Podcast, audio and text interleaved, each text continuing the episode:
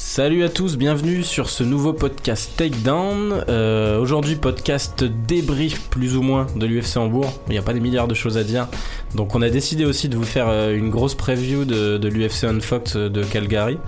euh, avec quelques gros combats en perspective, quelques news aussi, on vous parlera un petit peu de boxe, un petit peu de clash. Euh, voilà, avec moi autour de la table, bon, on est dans un tout petit studio là, vous ne voyez pas, mais euh, on est dans une espèce de cage à poules avec euh, isolement, donc vous aurez sûrement un meilleur son, mais nous on est un peu oppressés là, heureusement qu'on n'est pas claustro. À Étienne Darro, toujours présent. Ouais, bah en fait, ambiance euh, rituel satanique ici, là. euh, lumière tamisée. euh, Légère lumière rougeâtre, tamisée. tu vois. Et puis à côté de nous, euh, Robin Rigaud, euh, qui a mal aux pattes, hein, il a fait le Red Bull 400 ce week-end, il était tout fier, il voulait en parler. Ouais, salut à tous. Je, je sais pas quand est-ce que je démarre ma tirade épique. Je sais pas, t'as prévu une tirade épique Non, c'est pas une tirade épique, mais c'est juste une tirade pour rendre hommage à mes, à mes Ah camarades bah qui ont souffert avec c'est moi. l'occasion. Et bah, et bah écoutez, c'est parti. Donc on est, on est parti Attention, à il l'a 5. écrite carrément. Bien sûr, bien sûr, elle est sur mon téléphone, aucun souci. Donc on est parti à 5 de chez Genside pour aller faire les 400 mètres les plus durs du monde à Courchevel. Donc euh, comme cité précédemment, le Red Bull 400. Malgré le peu d'espoir qu'on plaçait en nous, étant donné qu'on venait simplement faire un reportage, et quand je dis peu d'espoir, je vise évidemment notre guide suprême à tous, Milan Lebas, Non, On on a j'ai quand rien même- dit, je savais pas le niveau sur place. Apparemment, il est pas incroyable. on a quand même, oulala, ne commençons pas, on a quand même réussi à se hisser en finale avec une volonté de faire et un esprit d'équipe incroyable. Petit débrief de notre run qui nous a permis d'accéder à la finale pour rendre hommage à mes camarades. Donc la course était divisée en 4 parcelles, 200 mètres avant d'arriver au sommet. Premier relais, Sylvain Girard qui pète le record du 100 mètres pour nous Ouais, ça par contre, j'ai vu les position. C'est impressionnant. Incroyable. Adriana qui fait un relais incroyable en deuxième position pour me donner le témoin dans les meilleures conditions possibles. Bon alors moi, clairement qui dépasse 3-4 mecs pour mettre le relais en troisième position, la solidité. Et enfin, Francesca, dernier relais, ou plutôt Fran tiré du bas 711 sur Instagram. Oh, voilà, il une demande de, de sa part, qui se craque totalement, telle une sportive professionnelle pour nous offrir la finale sur un plateau d'argent. Et enfin, le plus important, Jules, notre expert vidéaste, qui a encadré ce week-end d'une main de fer dans un gant de velours. Est-ce qu'il a couru autant que vous? Il a beaucoup couru, il a monté énormément de marches, énorme cœur sur lui. Et euh, énorme cœur sur notre équipe qui finira 6 de ce Red Bull 400. Voilà, donc si vous voulez voir la vidéo débrief de tout ça, euh, c'est une course de côte. Hein. euh, Robin l'a expliqué rapidement à Courchevel, c'était assez fun. Euh, voilà, la vidéo sera sur euh, différentes plateformes Genside d'ici quelques jours. Euh, mais bravo, j'avoue, euh, j'avais j'avais pas, mis, pas misé grand chose sur vous. sixième euh, sur 12. Bon, faut le préciser quand même, mais c'est pas mal. Évidemment, évidemment. C'est pas dégueu. Euh, donc voilà, après ce petit passage course, vous inquiétez pas, on va parler combat. C'est parti pour ce nouveau podcast Takedown.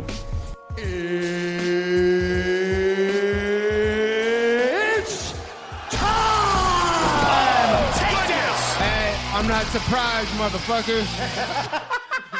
Et on commence tout de suite par le main event de l'UFC Hambourg euh, entre Anthony Smith et Mauricio Rua, donc Shogun. Euh, bon, au départ, ça devait être Volkan Ozdemir contre Shogun, euh, mais Volkan avait été déplacé à l'UFC 227. Finalement, il s'est pété le nez.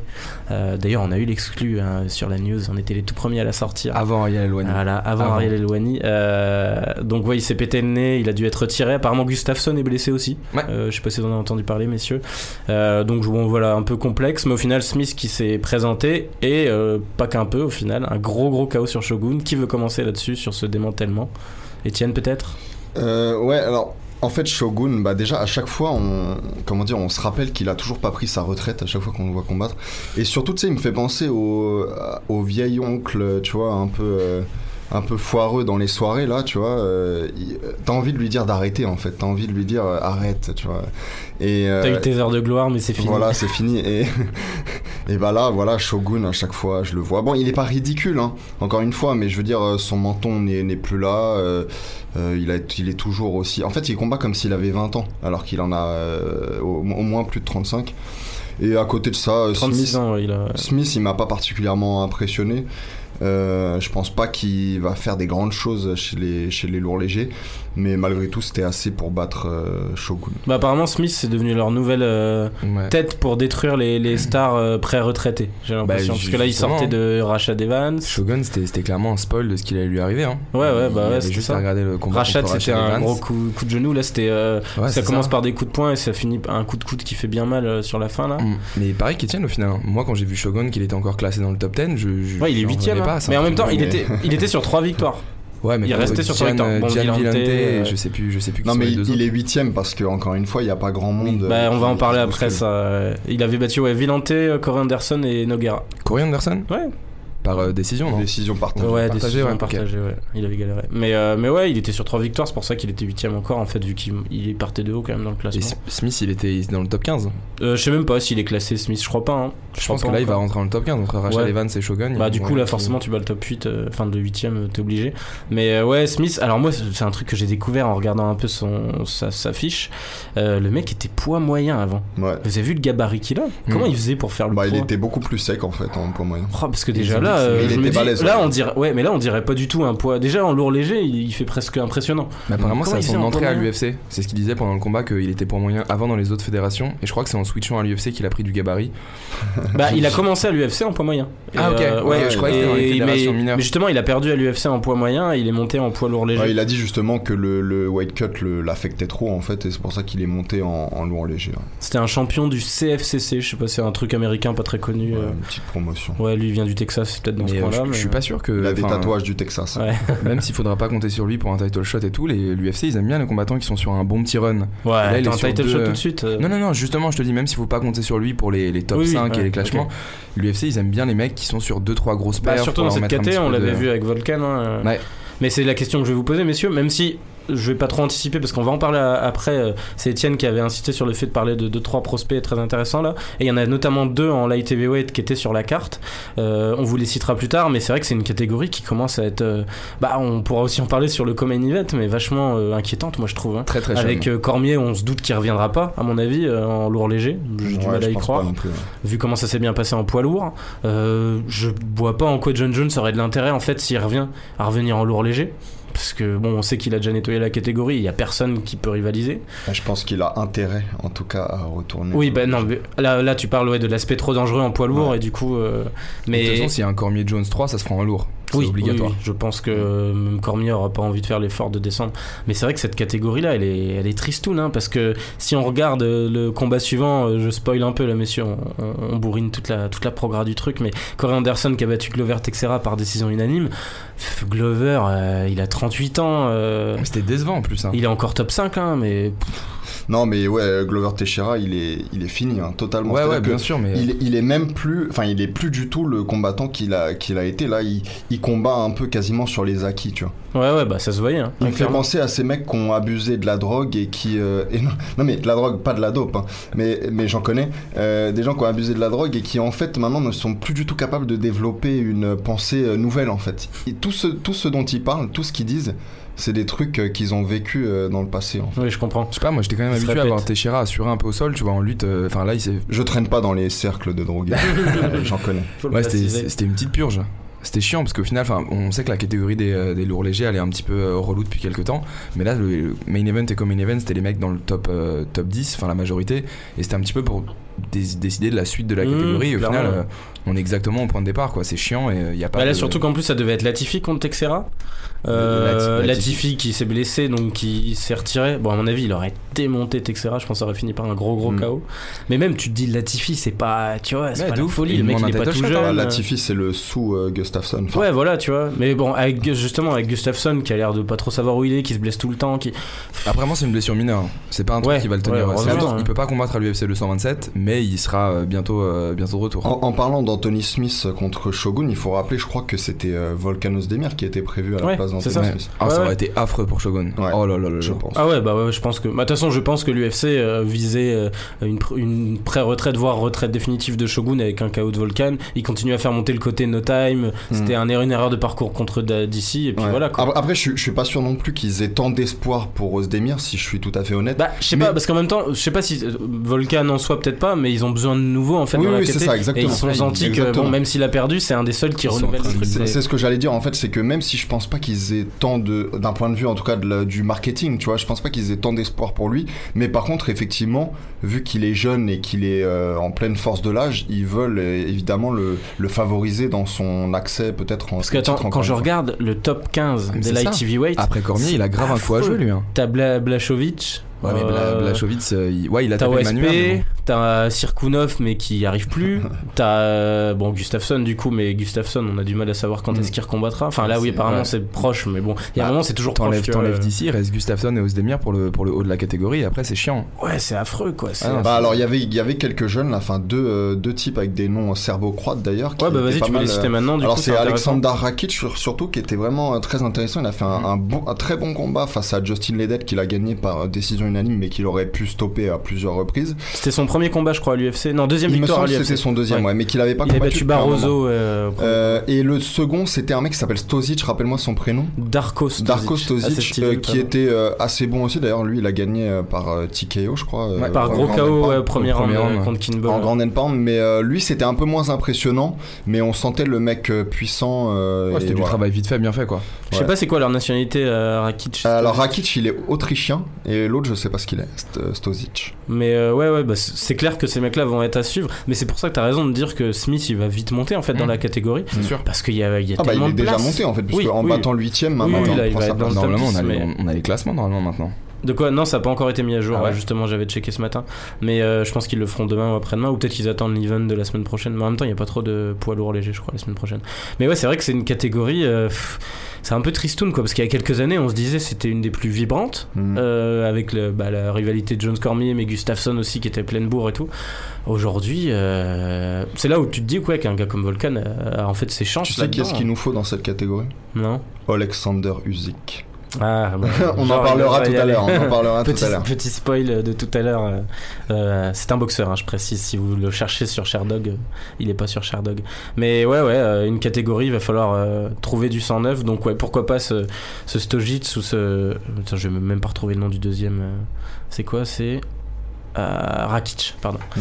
Euh, et à ne pas confondre avec Rakitic qui a perdu en finale de la Coupe du Monde. Ah, on en parlera peut-être à la fin. ouais, On ça. citera rapidement, Ouais. ouais. On n'a pas fait de point depuis deux semaines, mais il fallait le dire. Euh, donc voilà. Ah, on l'a euh, pas dit On n'a pas eu de podcast depuis Mais non, on n'a pas Ah bah on est champion du monde putain ça Tu penses que les gens ne le savent pas encore hein Ouais je sais pas mais bon s'il y en a qui, qui sont pas au courant faut, Ils ont dû en entendre parler, ouais. Ouais bien sûr Donc euh, voilà, sur ces deux co-main events, enfin ces deux main events, euh, on en a parlé, pas grand chose d'autre à dire. Je sais pas, vous aimeriez voir Smith contre qui juste pour le prochain, vous? Contre Latifi, tiens. Ouais, ce que ça pourrait dire. valoir le coup. C'est ce que j'allais dire parce que c'est le seul euh, Puis là, il peut combattre vite, hein, Smith. Latifi, c'est pas une grosse blessure, je crois. Ouais. Après, ça dépend. Euh, Celui qui, euh, qui récupère le plus vite entre Latifi et Gustafsson. Parce que si c'est le même Ah, temps de récupération, Mais moi je Latifi préférais. et Gustafsson, ils veulent pas s'affronter, je crois. Ah non, pas du tout. Non, non, mais ont dit justement, qu'ils voulaient pas- celui qui récupère en premier qui ouais. Ah euh, oui, Smith. qui prend Smith. Et ouais, Gustafsson, le- Smith, euh, ça va être un démantèlement en règle. Ou alors euh, Smith, Manua. Ah ouais, Smith, il va se faire détruire. Ah oui, oui, ok, ok, d'accord, d'accord. effrayant. Ah oui. T'as Manua Smith aussi, Manua aussi, c'est pas mal. Mais Manua, j'ai j'ai l'impression qu'il est même plus dans le classement. Ah oui, Si, si, il est si, si, sixième. Si, il t'as y a, raison. mais Il c'est vrai qu'il perdu prend contre de plus en son temps avant de. Ouais, il de combat combattre. plus bas, il est plus tout jeune, hein, il a 40 ans, je crois. Ouais. Non, ouais. Puis il s'était bien fait dominer contre Blakovic aussi à l'UFC. Ouais, ouais. Une grosse bataille, excusez-moi pour les tout. Euh, donc voilà, on va juste continuer pour la suite. Euh, les combats à citer, ça va pas être des gros débriefs. Hein. Euh, Marcin Tibourak a battu Stéphane Struve. Bon, Stéphane Struve. euh, Il l'a c'est- contrôlé au sol. Ouais, il a du mal. Hein. C'est plus ça du Ah, tout. Struve, hein. Il a vraiment c'est- du mal. Pourtant, il est pas si vieux, hein, il a 30 ans, mais il y arrive plus. Ouais, mais c'est les nombreuses blessures au dos. Là, ça il fait arrive trois plus, euh, défaites. ouais. euh, Ah, puis il faut pas oublier qu'il a été, il a été en dehors des rings pendant si longtemps parce qu'il avait un problème au cœur en fait et qu'on n'était même pas sûr qu'il recombattrait un jour. Mais c'est vrai que Struve, il y a un moment où il y a le côté euh, freak show. C'est euh, ça, et bête, c'est un que- physique qui fait que niveau santé, tu peux pas aller C'est bien. un mec qui fait. quand même 2m13 je crois, Hmm. euh, parce qu'il fait 7 pieds de long. Et tu le vois, même je trouve physiquement, euh, pour l'avoir vu euh, à la Arnock, c'est le mec, il est. Je sais pas, il y a un côté difforme un Exactement, peu presque. bah, euh, bon, Mais Par contre, apparemment, c'est une crème de ouf. Ouais, il est super gentil. il mise aussi sur le fait que, enfin, dans les, Très très sympa, dans ouais. les vidéos et tout, il met Ouais, puis bon esprit et tout, ouais. mais là, il va falloir Mm. qu'il arrête de perdre. Non mais Ouais. en- en- surtout pour un, un sport aussi exigeant euh, que les, que les sports de combat ou que le MMA, euh, bah, se trouve en fait il est un peu dégénéré si on Mhm. parle euh, d'un point de dire. vue euh, physiologique et tout. Et du coup il est pas du tout fait pour ça en fait. Mais Donc, après, euh, avant, ça euh, commence à, à venir le rattraper quoi. Avant l'UFC 226, c'était le seul à avoir un finish sur euh, Miocic sur son Ouais, vrai. hein. Mais Ouais, justement, au moment où il Mais commençait à être un peu plein C'est clairement plus le même. Mais, c'est ça, mais rappelle-toi de, euh, rappelle-toi par exemple de tous ces géants euh, qui, euh, tu sais, euh, comment dire, euh, comment dire, meurent très jeunes en fait. tu Ouais, vois. non, Et bah, sûr. je trouve c'est un peu le même cas, même s'il fait pas 2m40 comme certains. Mais si tu regardes par exemple la carrière d'un Yao Ming, Et ben t'as vu, elle a, il y a eu un, un Non, tout petit sûr. temps où il était au top et puis après il a vite décliné quoi. Moi, je, je, je crois pas non plus au second souffle de Struve. Je pense que c'est la fin, à, la- à moins qu'il le fasse Il a pris une combattre en, en prélim. hein, d'ailleurs. Ah ouais. Euh, ouais, si vous allez voir les images, C'était euh, très sale. ouais. bien Ouais, moche. Euh, donc voilà, Par Daniel. contre, il a pas bougé d'un poil le niveau tête depuis, depuis, Ah ouais. depuis ses débuts jusqu'à c'est maintenant. On ne saurait pas lui donner un âge, en fait. Euh, donc euh, voilà, on verra Mestreveux qui s'éloigne progressivement du top 15. hein. Il y est encore, mais ça va être juste. Euh, Danny Roberts qui lui a gagné euh, contre Zawada par décision partagée, qui continue à monter doucement. C'est pas euh, flagrant, il a déjà 30 ans, je crois, Roberts. Il était un Ah peu non, prometteur lui, à un moment. Non. Bah, euh, on y croyait un minimum parce qu'il voulait des nouvelles têtes européennes, j'ai Ouais. l'impression, et ça a pas pris quoi. Bon, en tout cas, le combat était cool. Ouais, Ça a été j'aime- combat de la soirée. Je l'ai pas vu, ouais. Il, il était très sympa. Roberts, par contre, ouais, enfin, moi non plus, j'y crois pas des masses parce qu'il a failli se faire finir à 2-3 reprises. Et d'ailleurs, je pense que c'est pour ça que les juges lui ont donné, parce que c'est une décision partagée. Ouais, c'est ça. Il a vraiment bien géré les moments où il était dans le mal. C'est-à-dire qu'il a eu ses moments dominants et puis les moments dans le mal, il a réussi à les gérer, pas se faire, pas se faire finir. Mais oui, ce sera pas un mec qui va, qui va casser la baraque non plus, mais euh, c'est c'est un bon petit gars à voir, à voir combattre.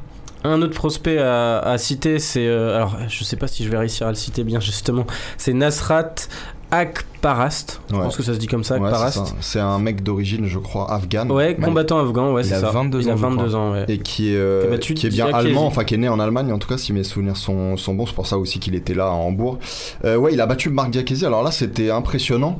Et Marc Diakesi d'ailleurs, à, à son propos, c'est intéressant aussi parce que lui, il a la trajectoire qu'on a déjà vue, c'est-à-dire un type qui est flamboyant quand il est en pleine confiance euh, à ses débuts.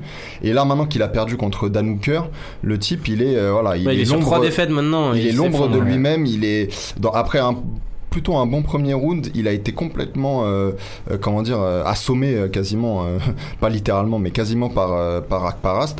Et de son côté, Akparast, il a fait ouais une bonne performance. Il s'entraîne maintenant à TriStar avec Firas Zahabi. On a senti le, le la progression. Donc ouais ouais intéressant. ouais. Et puis c'est aussi le sosie euh, non officiel ou peut-être même officiel de, Kelvin Ke- Gastelum. Gastelum. Ah oui, c'est vrai que je me suis, je me Ouais. suis fait la Ce réflexion. qui est bizarre pour un Afghan d'ailleurs. On dirait Mais- Kelvin Gastelum en tout petit, version, euh, enfin Ouais, en plus ça. petit. Alors après, après, la blague après le combat, c'était de dire euh, Gastelum va gagner des poids légers jusqu'au poids moyen. En fait.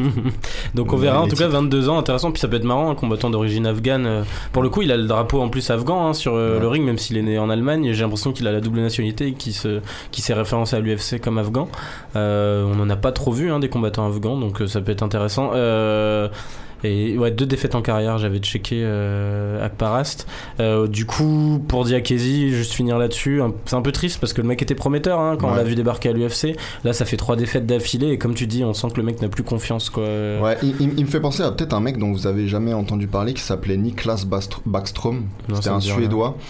Était alors ce gars-là était euh, c'était une légende en devenir en fait. C'était un mec qui ressemblait physiquement à Gustafsson mais qui était chez les poids plumes, qui était vraiment encore une fois flamboyant. Il était presque McGregoresque en, en stand-up et il avait un, comment dire un, sol à toute épreuve. Et euh, alors qu'il était dans, donc il atomise son premier euh, combat. Euh, dans son deuxième combat, le premier round, il est, il est encore une fois, il est divin. Il se prend un mauvais coup qu'il met KO et qui d'ailleurs révèle qu'il avait un menton un peu suspect depuis tout ce temps. Et après, ça a été euh, défaite sur défaite, viré de l'UFC, etc. Alors qu'à l'époque, on en parlait peut-être même pour détrôner, ça a été court, mais on en parlait même peut-être pour détrôner Conor McGregor avant même Ouais qu'il soit Ah, champion j'en avais d'ailleurs. pas du tout entendu parler. Donc Niklas Backstrom, c'était vraiment un- une légende en devenir et il s'est totalement, euh, c'était un Suédois évidemment, et il s'est euh, totalement, il, a- il s'est tota- totalement éteint en fait. Euh, pardon. tu Non, mais. Jack, Jack Assis, ça c'est triste, hein, mais euh, après il est tombé aussi sur un.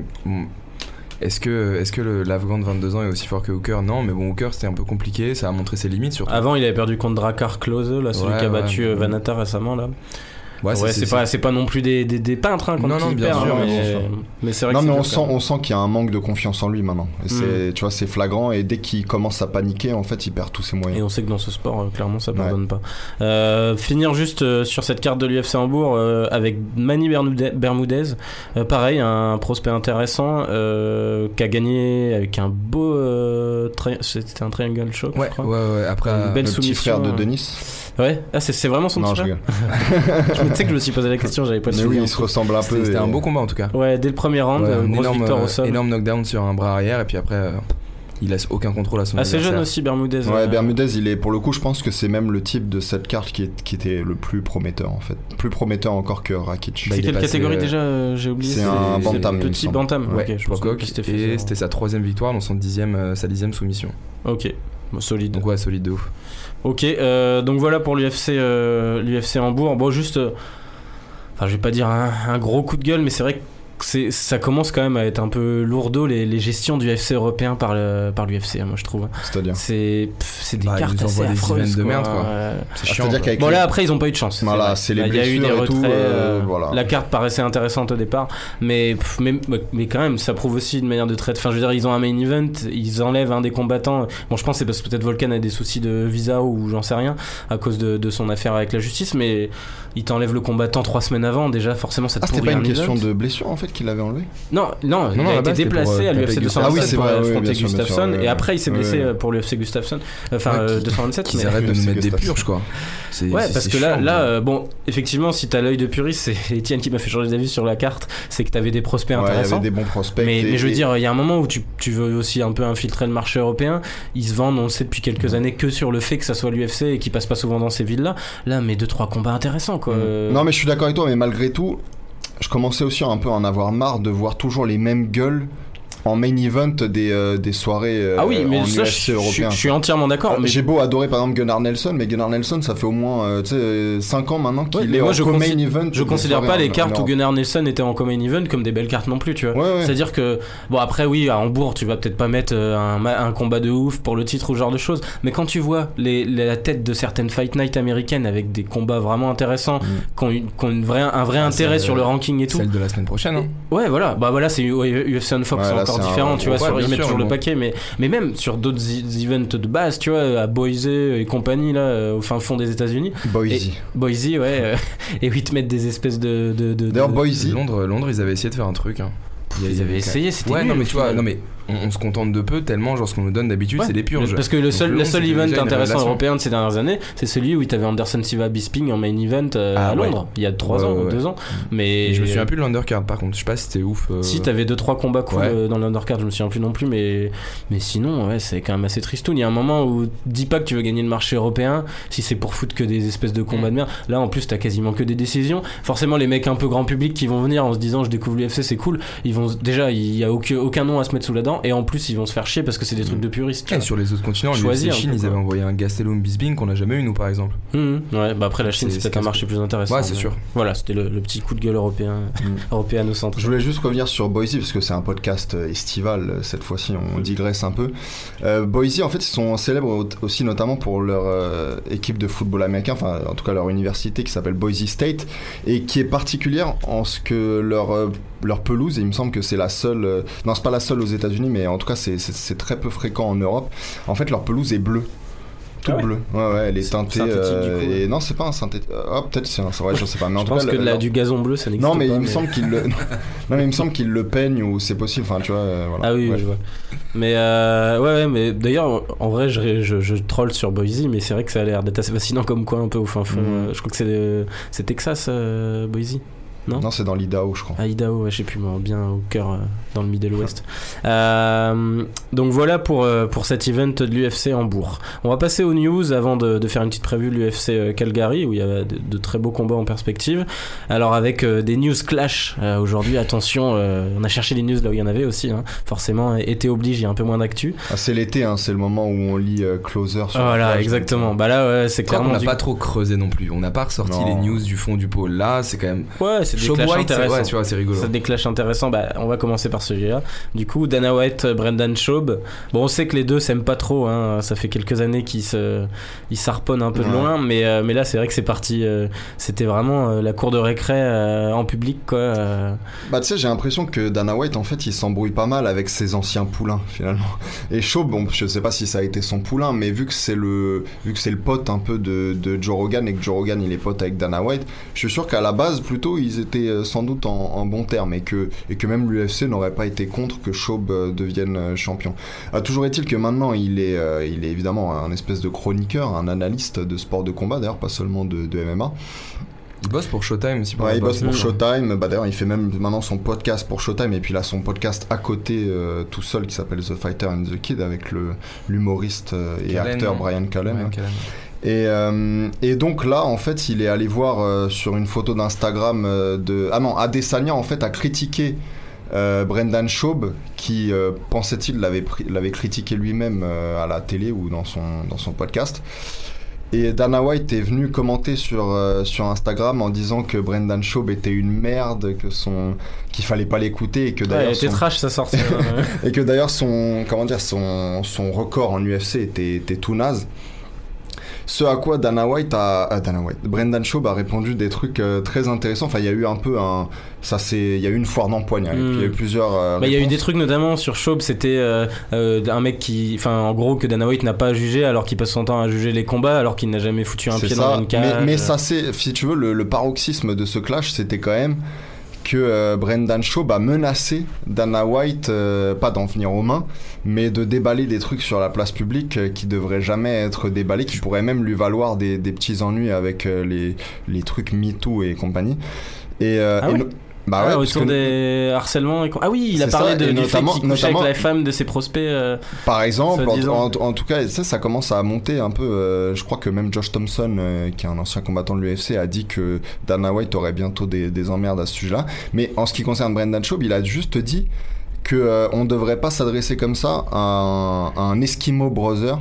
Donc moi je savais pas ce que c'était un Eskimo euh, brother, mais j'ai euh, donc j'ai compris que euh, que c'est quand euh, on a couché avec la même euh, personne, la même femme en l'occurrence.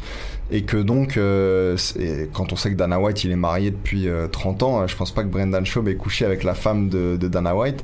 Donc ça veut dire qu'il s'apprêtait à balancer en fait des, choses assez, voilà, assez fracassantes et peut-être même qui parlait de Ronda Rousey, tu vois. Donc, tu penses euh, puisque Brendan Schaub il a été avec Ronda Rousey, on sait que Dana Ah, White à, une époque il était comme Joe Rogan un peu obsédé par Ronda Rousey. Donc euh, est-ce qu'il parlait d'elle? En tout cas, voilà, il y a des il y a des secrets là qui étaient prêts à être euh, à être déballés quoi. Ouais, mais bon, enfin, au-delà de ce clash qui est un peu casse-couille, c'est en ce moment, enfin, tout le monde pète un petit coup de gueule contre, euh, contre White pour sa gestion, euh, gestion de l'UFC, gestion des combattants, même relation avec les combattants. Et la dernière grosse carte en date de l'UFC 226, ça montre qu'au final, ce mec, enfin, c'est un businessman hors pair, pas de souci là-dessus, mais sur le côté humain, bon, ça déjà, c'était pas, euh, c'était pas une grande référence. Mais c'est- affreux ce qu'il fait quoi. Tu, tu vois un mec comme Nganou, il le monte, mais d'une façon ultra rapide, comme genre le tueur. Il te fait des comparaisons avec des forts escorts lancés à pleine balle, ça a pas de sens. Et deux secondes après, on- nous aussi on a pété un coup de gueule contre Nganou, mais bon, il a eu une petite perte de confiance, il a raté un combat, un passage à vide de trois rounds. plus Ouais, de, voilà. de sa, de son Lui, évolution. Il le euh, démonte en disant qu'il a eu un problème avec lui à cause de son ego. Alors que visiblement ils se sont jamais vraiment parlé en dehors des conférences de presse et autres. Oui, d'ailleurs, euh, il est euh, revenu là-dessus, euh, et euh, dans le podcast de Ariel Elwani. Dans hein. la même soirée, t'as deux autres exemples qui montrent que ce mec-là, sa gestion, il va falloir que. Enfin, je, je dis pas qu'il faut qu'il bosse sur le côté humain, mais peut-être un petit peu. Brian Ortega, qui refuse Jeremy Stephens et euh, je ne sais plus quel est le deuxième en short notice. Et euh, qui est convoqué dans le bureau de Dana White où il lui explique que bah il fait pas son job et qu'il mériterait de pas être payé. Bon, apparemment, ça a été réglé puisqu'il vient Bah, de signer un nouveau deal. ça a été réglé, mais ça, ça a été réglé à coup de, à coup de thune. Et dans, dans aucun cas, ça a été réglé par la sympathie de Dana White. Et le dernier exemple, tu respectes pas le mec qui a été, genre, qui a brisé le record des poids lourds. En lui, c'est même pas tu lui refuses son rematch. C'est que tu l'envoies gentiment euh, valser de la cage après avoir pris un KO pour faire monter Brock Lesnar, Hmm. qui est, euh, qui est copain comme cochon avec Lucala. Donc bon, c'est c'est compliqué. Mais alors, si, si tu me permets, Robin, en fait, c'est pas, c'est pas le, en fait, le truc, c'est que c'est pas du tout le meilleur euh, businessman euh, du monde, euh, Dana White. C'est le, me- c'est, c'est sans doute en tout cas l'un des meilleurs promoteurs, mais du point de vue du, comme tu dis, du, du business, c'est vraiment pas le, son fort. En fait, c'est pas un mec qui est particulièrement malin en réalité, et notamment. À l'époque où l'UFC est monté, euh, voilà, euh, jusqu'au point de devenir l'un des sports les plus, euh, les- euh, l'un des sports majeurs sur, sur la planète, et ben c'était en fait euh, attribuable à Lorenzo Fertitta, ce succès Ouais. qui, est, qui est vraiment une légende à Las Vegas. Euh, la famille Fertitta aussi, elle est liée D'ailleurs, il lui gobait tout bien comme il faut, euh, Ah oui. pour reprendre les termes de Serge Aurier euh, C'est ça. à l'époque. Les couilles, Dana. White. Mais non, mais, non, mais Lorenzo Lorenzo enfin, je sais pas si vous savez que la famille Fertitta, ils Ah, étaient mafia notamment aussi. liés à voilà. C'est ce que. McGregor aimait bien chez eux aussi, d'ailleurs. Euh, bah après Ouais. Pas, les frères Fertitta en l'occurrence, pas cette génération-là, mais oui, il y a des générations qui sont liées au crime organisé en fait à, Las Vegas, euh, notamment à Bugsy Siegel, si je me souviens bien, mais donc à, des Italiens aussi, parce que Bugsy Siegel c'était un mafieux juif américain. Euh, et donc, euh, oui, c'est Lorenzo Fertitta qui est vraiment un type brillant et qui a monté en fait en épingle Dana White. Et Dana White, maintenant, aujourd'hui, il récolte un peu les, les voilà, le, comment dire, les, les lauriers, mais c'est pas lui qui a, qui a créé tout ça. Et encore une fois, c'est pas lui qui, voilà, euh, d'un point de vue stratégique, va te faire les, les choses les plus impressionnantes. Ouais, Par contre, déjà Même vu. en termes de promoteur, il, il se chie un peu parce que t'es quand même censé. Je dis pas qu'il faut défendre à tort et à travers tes prospects et tes combattants, mais tu peux pas te permettre de les démonter comme si t'avais vraiment une dent contre eux. Parce qu'au final, c'est eux qui font tourner ton business, que le combat soit naze ou pas. Ouais. Nganou, tu le mets contre Dos Santos sur une peut-être une carte euh, Fight Night pour la petite punition. Va quand même y avoir des vues parce que c'est Nganou, parce qu'on attend qu'il reprenne confiance et tu peux Non, pas puis- chier puis, tu vois, il y, a directement. des- il y a des différences entre euh, dire euh, le combat Ngannou-Lewis c'était dégueulasse et il devrait avoir honte et il faut qu'il revienne au top. Et de derrière dire ouais ça lui est monté à la tête, il avait un boulard énorme. Quand tu vois la, la réponse de Ngannou à Eloigné sur ce sujet-là, ben, moi je, je- je trouve qu'il a l'air sincère en disant peut-être que j'ai chié, mais pourquoi il me l'a pas dit? Et en gros c'est ce qui- c'est Mm. sa manière de se défendre. Ngannou il dit moi j'ai vraiment pas eu l'impression d'être d'être lourd dans mes demandes ou ce genre de choses. Et à aucun moment, euh, la personne m'a- n'est venue, personne de l'UFC n'est venu me dire t'abuses, nanana, nanana. Ils, enfin, ils ont accepté ce que White. je demandais, et surtout pas Dana White, ouais.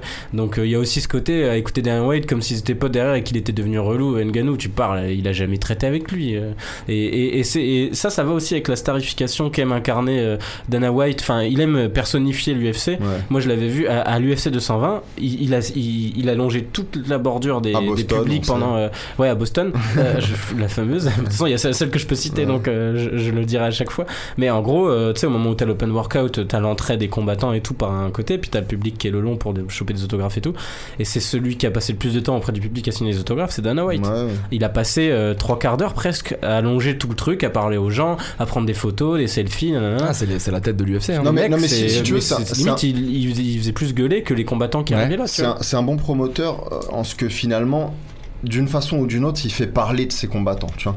Là, la plupart des promoteurs que tu vois actuellement, bon, à part en UFC, il y en a pas tellement. dans- enfin, à part en MMA, il y en a, ils sont tous en boxe et tu peux les, les voir. Et c'est des mecs qui, à part Eddie Hearn, par exemple, ne font pas parler de leurs combattants. Un mec comme Don King, par exemple, c'était aussi un mec qui était, voilà, tu vois, euh, qui disait tout et n'importe quoi, mais qui faisait parler de ses combattants. Et Dana Ali White, Abdelaziz, hein, mais bon, c'est lui, Ouais, c'est pas vraiment un un promoteur, promoteur, mais mais- ouais, c'est pas le même délire quand C'est un agent secret. c'est vrai, c'est vrai. enfin un agent secret, non, un informateur. Ah, Mhm. formateur, ouais. Donc ouais, en tout cas, le clash Dana White, Brendan Schaub, bon, ça a l'air de s'être tassé doucement avant que les dossiers soient révélés, mais c'est vrai que c'est dommage qu'il n'y ait pas Mm. eu plus de croustillants. hein. Ça, ça Après, finira par Eskimo sortir. Brothers, c'est déjà pas mal en vrai. Ouais, c'est une bonne vanne. Surtout, enfin, surtout que c'est une bonne punchline, ouais. Et puis en plus, il se met pas trop en danger en vrai parce qu'il lui dit juste en gros ferme ta gueule, mais j'ai pas envie que ça aille plus loin. Parce que tu sens que Brendan Schaub il se dit putain, quand même pas, le gars, euh, c'est grâce à lui que je bouffe un peu aussi. tu Je vais pas me griller tout de suite. Ouais. hein.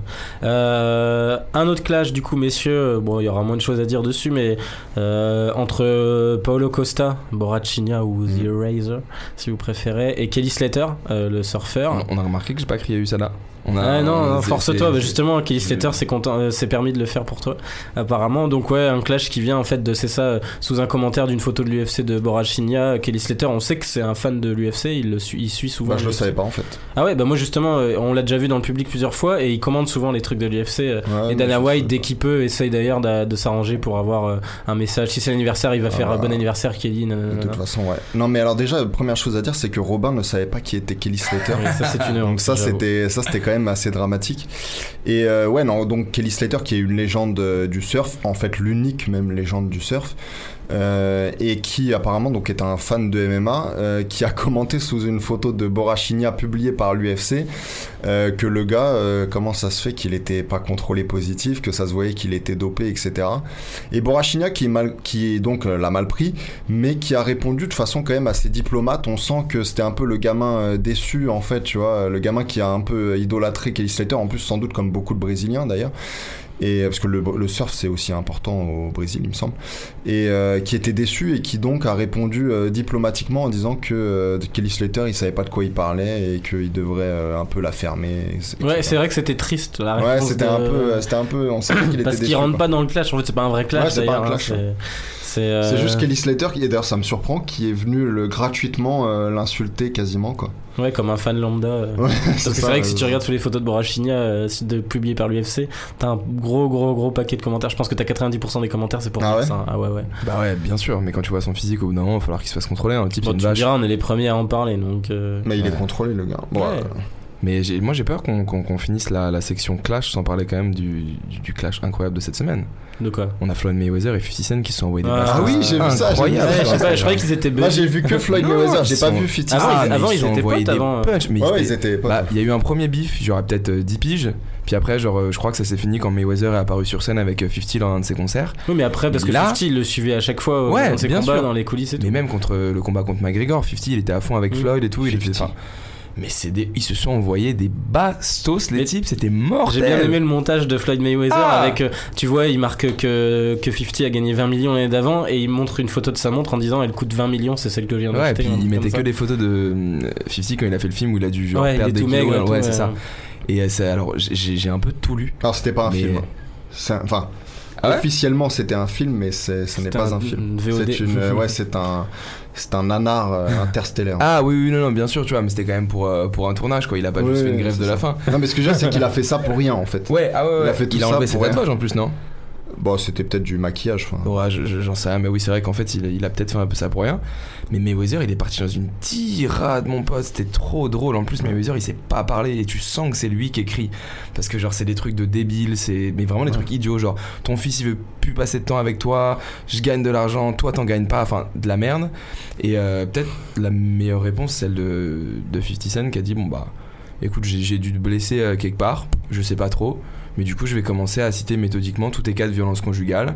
Et on va faire ça dans la semaine, tu vois, en mode chill. Donc, euh, je pense qu'il y a pas Ouais, mal de, alors- de punchlines qui arrivent. Moi, ce qui m'a marqué quand même dans ce clash, après, j'ai pas tout vu, mais ce, qui, ce que j'ai trouvé vraiment marrant, et pour le coup, euh, c'était, euh, voilà, tu vois, pour le compte de Floyd Mayweather, c'est qu'il a dit qu'en fait, sa backstory, donc celle qui lui a permis de se faire connaître à 50 Cent, notamment qu'il avait Mm. été euh, tiré dans partout, machin, et, et story sur laquelle il a fait un film d'ailleurs, qui s'appelle euh, Get, Get Rich or. Die Trying. Mhm.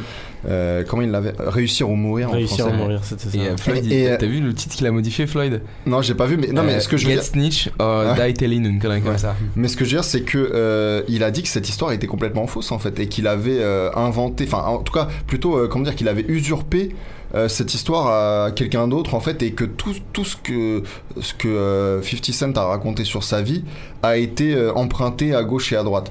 Donc ça quand même Ce c'était qui serait pas étonnant. hein. ce qui serait Ah, pas étonnant parce que je, me- plausible. je me suis toujours demandé euh, pourquoi on voyait pas de traces de balles, euh, notamment sur sa gueule, puisqu'il est censé Il est en censé en avoir pris 8 en tout, un truc Ouais, comme ça. et une je dans- me souviens et quand une dans j'étais la gamin, bouche. je disais, bon, il est stylé. et lui. une dans la bouche. Donc Avec euh, la pochette d'Inda Club où justement Ouais. t'avais un éclat de balle. euh, Donc, Ouais. euh, donc je me demande si euh, voilà, je me demande. Ah, il y a moyen que ce soit du, du, du mytho, hein, mais après, Pour moi, à ce moment-là, c'était un chaos technique. S'il y, a des- s'il y a des preuves, enfin, si, Mayweather il peut apporter les preuves de ça, on part sur un grand, grand clash qui va bien nous faire kiffer cet été, je pense. Ça va être assez rigolo, un petit truc de pute comme ça quand il y a Ça alimentera notre rubrique closer vu que j'ai l'impression qu'on va en lancer une pour tout l'été. Euh, on continue messieurs. Alors là c'est bon, ça reste toujours léger quand même, mais hein, peut-être un peu plus intéressant. Euh, le, le, le Connor et Khabib qui étaient tous les deux présents à la finale de Coupe du Monde. Celle qu'on a gagnée Euh, celle qu'on a gagnée, je crois, ouais, il me semble. Du coup, donc ils y étaient tous les deux. Connor a rencontré euh, Vlad, Poutine, l'ami ouais. Vlad, Poutine. Euh, Poutine qui d'ailleurs avait l'air d'être un fan euh, de McGregor. De ouf. T'as vu Il la vidéo Bah, il Ah, avait l'air d'être content quand il lui a serré la main quand même. Ah non, non, mais tu sais que tu rencontres pas Poutine parce que tu le décides. Oui, non c'est mais parce que lui, il a bien voulu. oui. Et mais t'as vu le ça, message de oui, mais McGregor après je suis désolé la vidéo euh, justement on voit Ah, que mais McGregor il est comme un gosse. Mais parce Et que, mais parce Poutine, que, mais parce, mais Ah ouais, parce que trouves Poutine, c'est quelqu'un de. Il y a un petit smile tout, il a l'air heureux. Poutine, c'est un super homme d'État. Je veux dire, le gars, il est au-dessus de tout. Il est pas censé être content de voir un, modeste combattant Mais de MMA euh, qui a un tigre tatoué sur l'abdomen. Le post Insta de McGregor, derrière, il a fait jaser aussi en disant que Poutine c'était l'un des meilleurs leaders du, Ouais. euh, du, du monde entier, Ouais, qu'il ouais. avait construit, enfin, avec une solidité Ça incroyable. fait un peu polémique ouais. Bon Ouais, tu ouais. m'étonnes il l'invite à la finale de Coupe Oui, du quand je Monde, dis, quand je super homme d'État, c'est je dis sur homme d'État, hein, Mhm. pas super genre. non, non, non, non, bien sûr. Mais c'était McGregor, par contre, lui, clairement, c'était genre euh, super homme d'État. De toute façon on ne fait pas de politique ici. C'est vrai. Mais, vrai, euh, mais ouais, et Khabib lui était dans, le- dans le public et il y a eu en fait une déclat de Khabib derrière qu'on lui a demandé s'il avait croisé McGregor. Elle a dit Moi, la seule chose qui m'intéresse de croiser McGregor dans un stade, c'est s'il y a un- une cage au milieu et qu'on peut Mm. s'y affronter. Ouais. Sinon, il dit Moi, je m'en Ce fous. Intelligent, au final, passe Ouais, ouais, sa réponse était intelligente. Ouais, puis Ouais. même, il a fini par un petit message en mode euh, profite de, profite de la Russie, t'inquiète pas, tout, toujours en rappelant qu'il y a un combat qui va arriver, Mhm.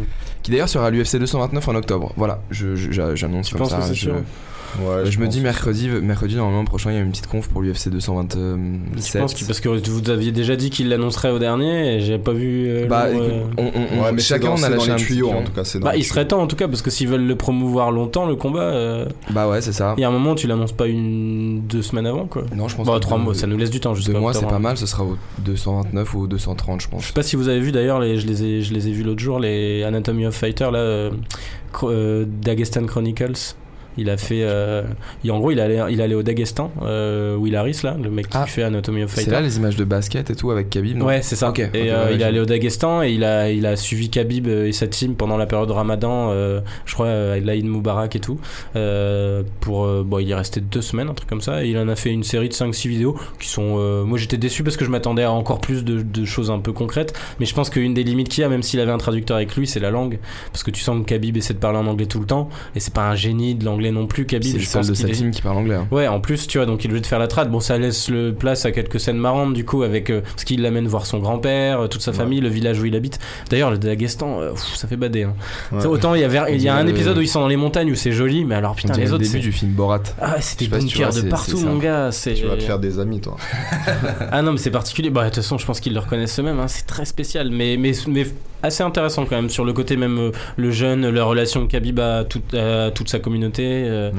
euh, Il y, a- il y a deux trois trucs assez cool si vous avez l'occasion d'aller voir ça sur YouTube, c'est plutôt intéressant. Donc voilà, on espère en tout cas un combat annoncé bientôt. Euh, donc tu dis toi euh, semaine prochaine. Ouais, ouais, moi je, je place un petit pion sur la semaine prochaine et sur l'UFC 229. Ok, on va continuer parce qu'on n'aura pas le temps de faire la bonne preview détaillée sinon. Bon, même si on est l'été, on, on se permet des trucs un peu plus longs, c'est pas très grave.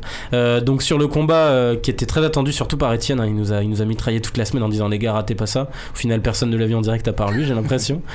Euh, entre Usyk et Gassiev, euh, du coup. Euh, donc explique-nous, en fait, c'était un tournoi organisé.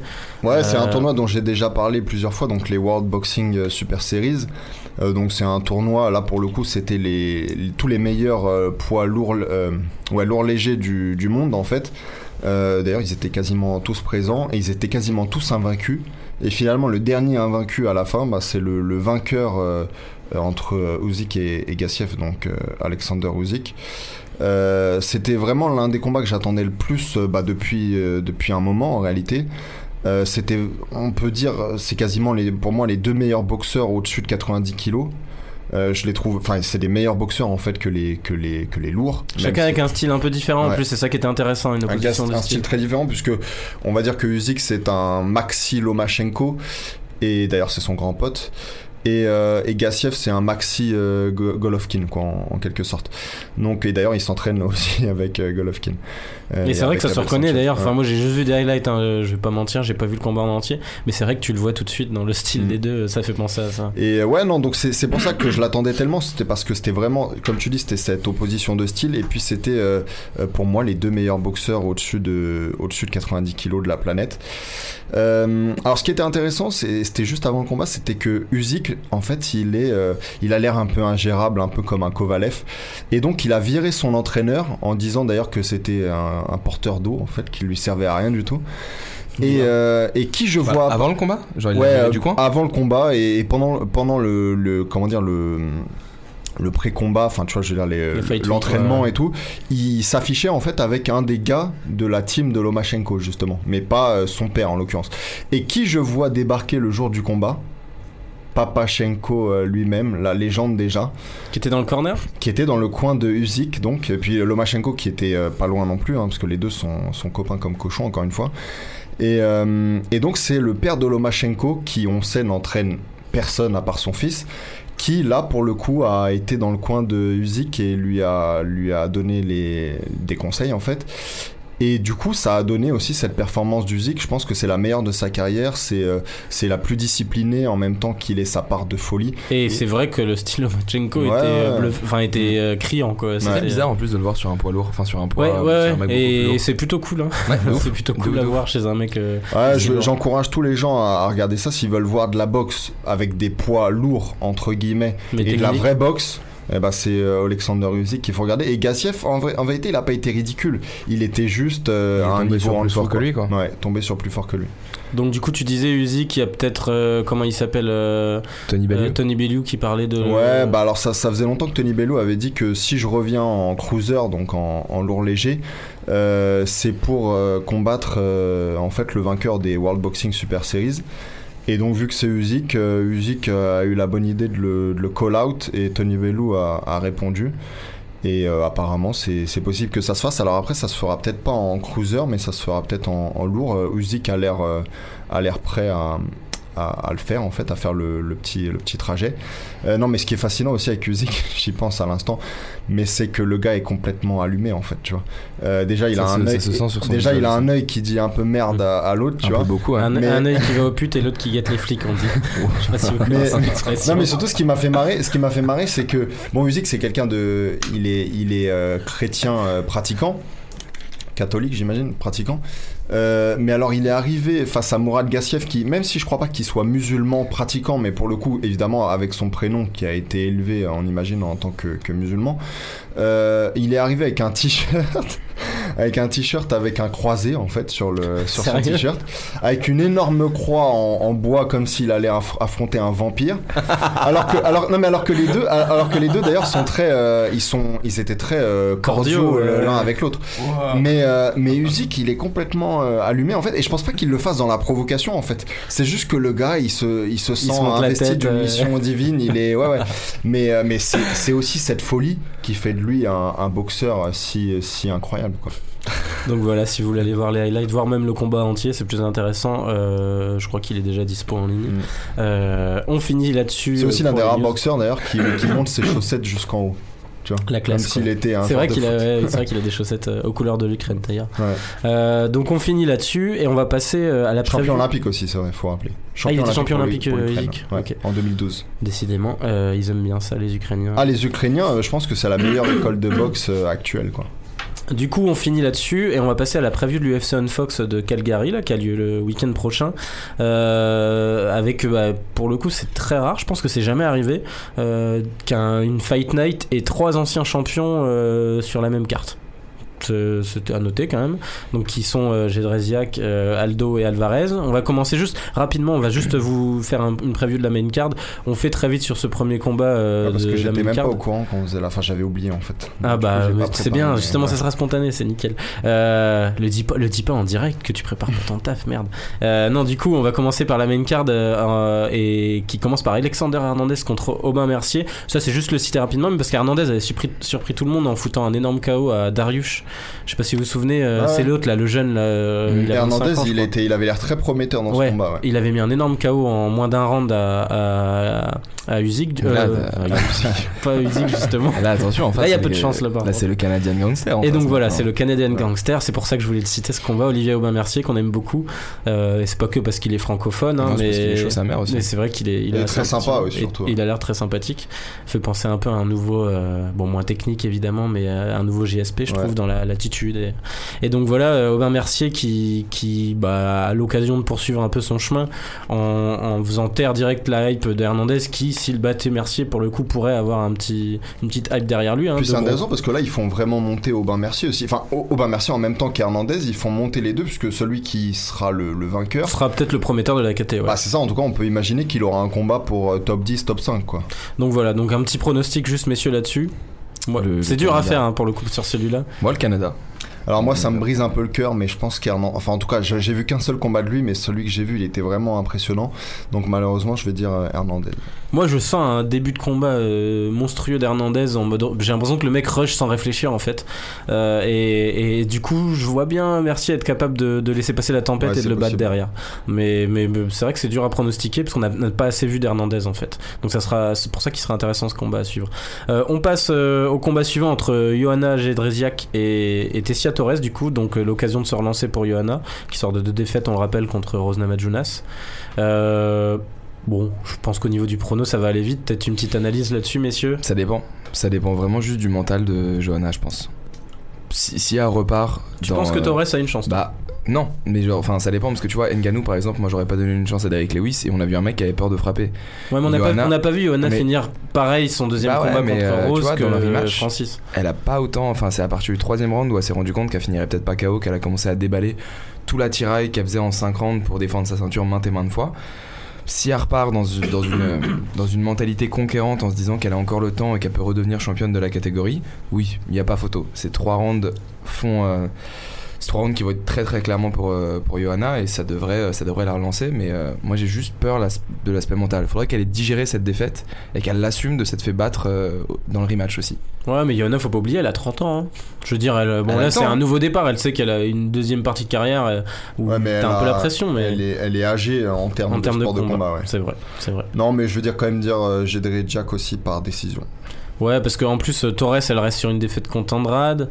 Elle est pas non plus euh, imprenable, hein, Mm. Tessia Torres. Ouais, et donc, puis euh, Johanna avait quand même géré Andrade de façon très très euh, stratégique, méthodique, c'était c'est très propre. Ah, puis Torres, elle est minuscule aussi. Ouais. Et avec le striking, euh, tu vois, euh, justement, euh, Jack, elle est confortable à l'extérieur quand elle peut, euh, tu vois, déployer ses coups tranquillement. Et je pense que là, ça va aller. Moi, je vois vraiment une grosse, grosse victoire de, de, de Johanna, voilà. Mais je la vois pas, je la vois plus mettre de KO en fait. Jusqu'à la fin de sa carrière, quasiment, je la vois plus mettre de KO. Ça faisait un petit pas bout de mis, temps aussi qu'elle en mettait Ouais, plus. Ah ouais mis, Ah, bah, euh, moi, je la vois mettre un KO là, tiens, Ah ouais on verra la semaine prochaine. Moi je pense que c'est plus une meuf dangereuse en volume et en pression que. Mais justement, moi je pense qu'elle va vouloir. Après, moi je, je dis ça, elle en est peut-être plus capable, effectivement. T'as peut-être raison, Étienne. Mais je sais pas, je la vois vouloir marquer les esprits pour montrer que, ok, Rose euh, a peut-être trouvé la solution contre elle, mais c'est la seule, quoi. Mais, mais, mais ouais, intéressant à suivre pour cet aspect-là. Le combat suivant est aussi intéressant dans cet angle-là, en fait. Euh, José Aldo contre Stephens, savoir si Aldo est toujours, en fait. Bon, on va être euh, honnête hein, dans cette catégorie. Pour moi, t'as euh, Ortega Holloway. Il Ouais. n'y a pas photo, c'est au-dessus du lot, de loin. Et derrière, t'as un petit package. Et pour moi, Aldo est censé mener cette troupe-là, derrière. Même au-delà d'Edgar et compagnie. Et ça va être l'occasion de prouver ça, je pense, pour lui, ce combat contre Stephens. Donc Bah. vous en pensez quoi? Est-ce qu'il peut encore la mener? Ça c'est la vraie question. Voilà. Parce que effectivement, normalement, quand tu le vois qu'il qui, qui, qu'il échoue deux fois contre Holloway, et que même après sa défaite contre McGregor, il est capable de genre gérer à la perfection un Frankie Edgar. Donc quand tu parles de la troupe derrière, on est d'accord, c'est les Swanson, Edgar, Oui, oui. Chad Mendes qui revient et tout. Mendes, c'est Normalement, vrai qu'il va être intéressant à suivre. normalement, effectivement, Aldo, il est capable d'être le chef de bande de, cette, de ce, ce petit groupe-là. Moi, j'ai peur.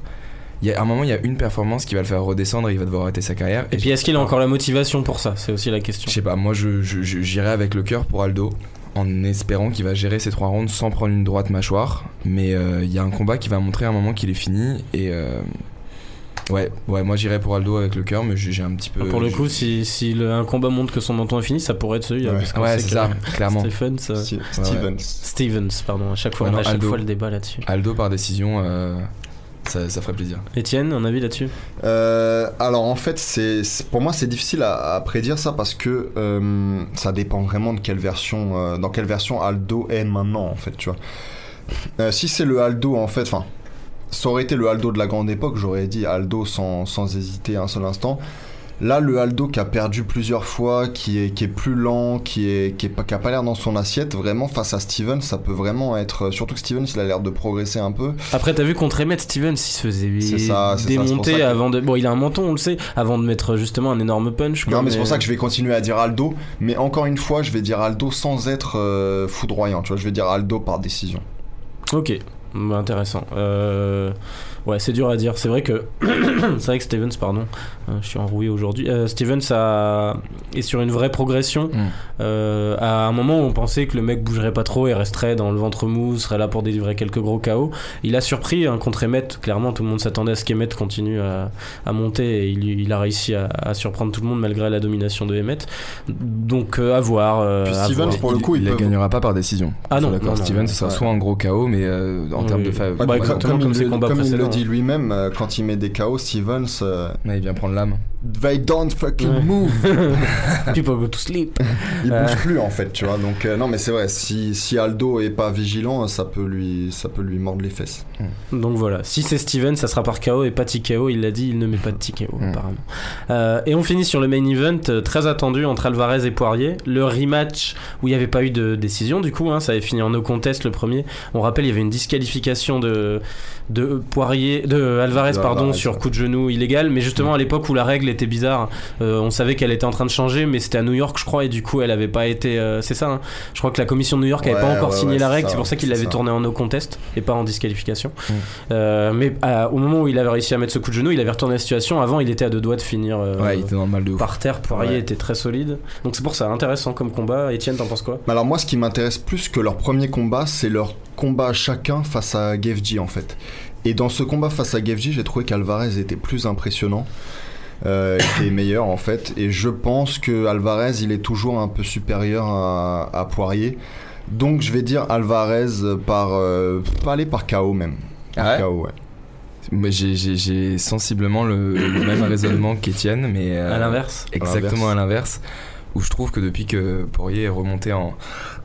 Pardon, est remonté en léger à part un petit faux pas contre Michael Johnson, qui était peut-être d'ailleurs la dernière bonne performance de Michael Johnson, il a été impérial. En striking, moi, effectivement, le, Gagey est mieux, euh, mieux géré par Alvarez que par Poirier, mais je trouve qu'en striking, il est vraiment, vraiment impressionnant.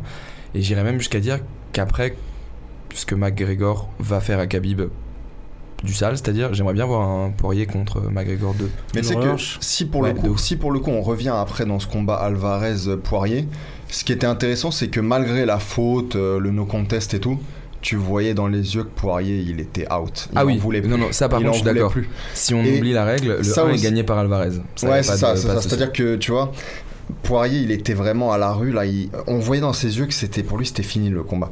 Donc euh, ça aussi, ça, ça en dit long en fait sur, sur comment dire l'état psy- psychologique dans lequel il va arriver euh, dans ce combat. Ça ira pas jusqu'au bout, je pense. Ouais, moi non plus, mais Moi, je, pense toujours que qu'Alvarez est un peu supérieur. Après, Ouais, encore une possible. fois, là c'est un, là c'est un vrai grand combat, très excitant. Ça peut aller euh, dans, dans les deux sens, évidemment. C'est aussi ce qui fait la force euh, des, des sports de combat et, et- et surtout du MMA.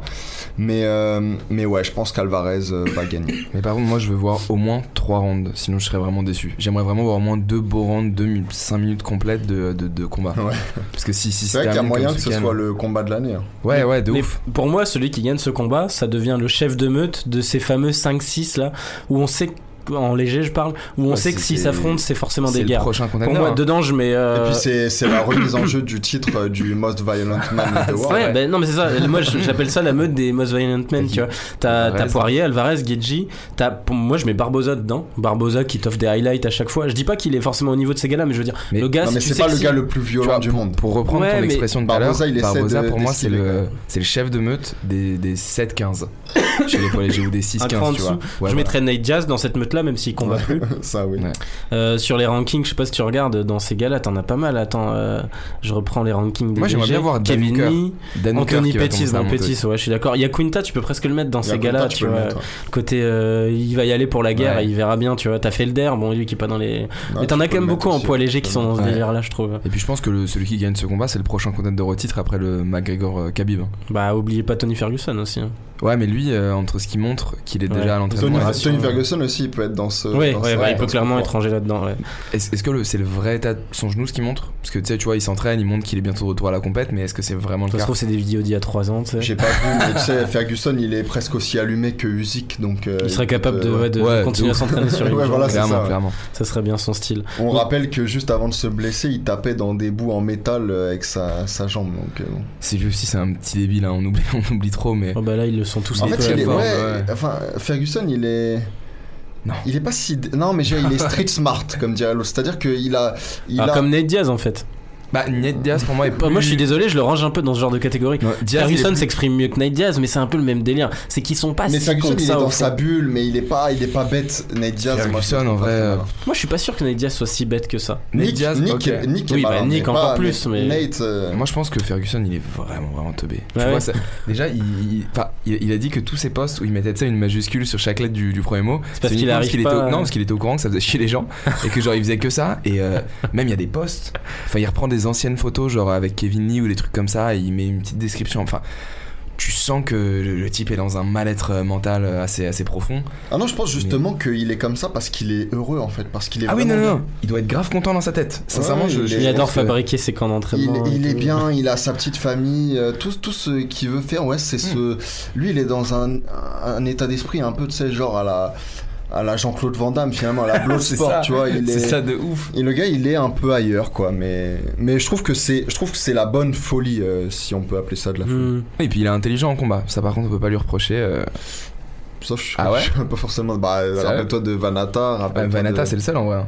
Ouais, parce que Vanata sortait nulle part aussi, donc on se demandait. hein. Non, euh, tu sais que, euh, comment dire, Ferguson, il, a, il, a, il s'est pris des knockdowns euh, quasiment dans tous ses combats.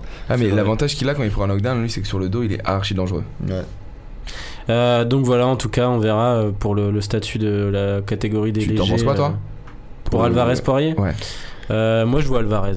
Euh, bah, parce qu'en Ouais. fait, je trouve qu'Alvarez, on l'a enterré vite, alors que oui, il s'est fait massé, euh, massacré euh, de toutes parts par euh, Connor. Du coup, cette performance a vachement réduit le combattant que c'est, alors que le mec a su rebondir derrière. Et comme ça, tu disais, qu'il a repris confiance depuis. Ouais, et puis le combat contre Poirier, finalement, il le dominait à l'époque et il était à deux doigts de le gagner, même s'il y a un moment où il avait passé un seul quart d'heure. Enfin, il a, il été très solide et je veux dire, il, enfin, je, considère encore Alvarez comme un des top 3 tu vois de la catégorie. ah oui, non, quoi, je, donc, voire même moi, je vois Alvarez meilleur après, que Ferguson. Après, sa fenêtre de tir, elle se réduit à Alvarez parce qu'il a 34 là, donc c'est maintenant que. Enfin, je pense pas qu'il reviendra champion. Mais je veux c'est maintenant qu'il peut encore être le, most violent man in the world. C'est ah. pas dans 2-3 ans, tu vois. Et puis vu comment il combat, c'est vrai que ça Moi, je pense qu'un mec comme Alvarez, par contre, si euh, Mac...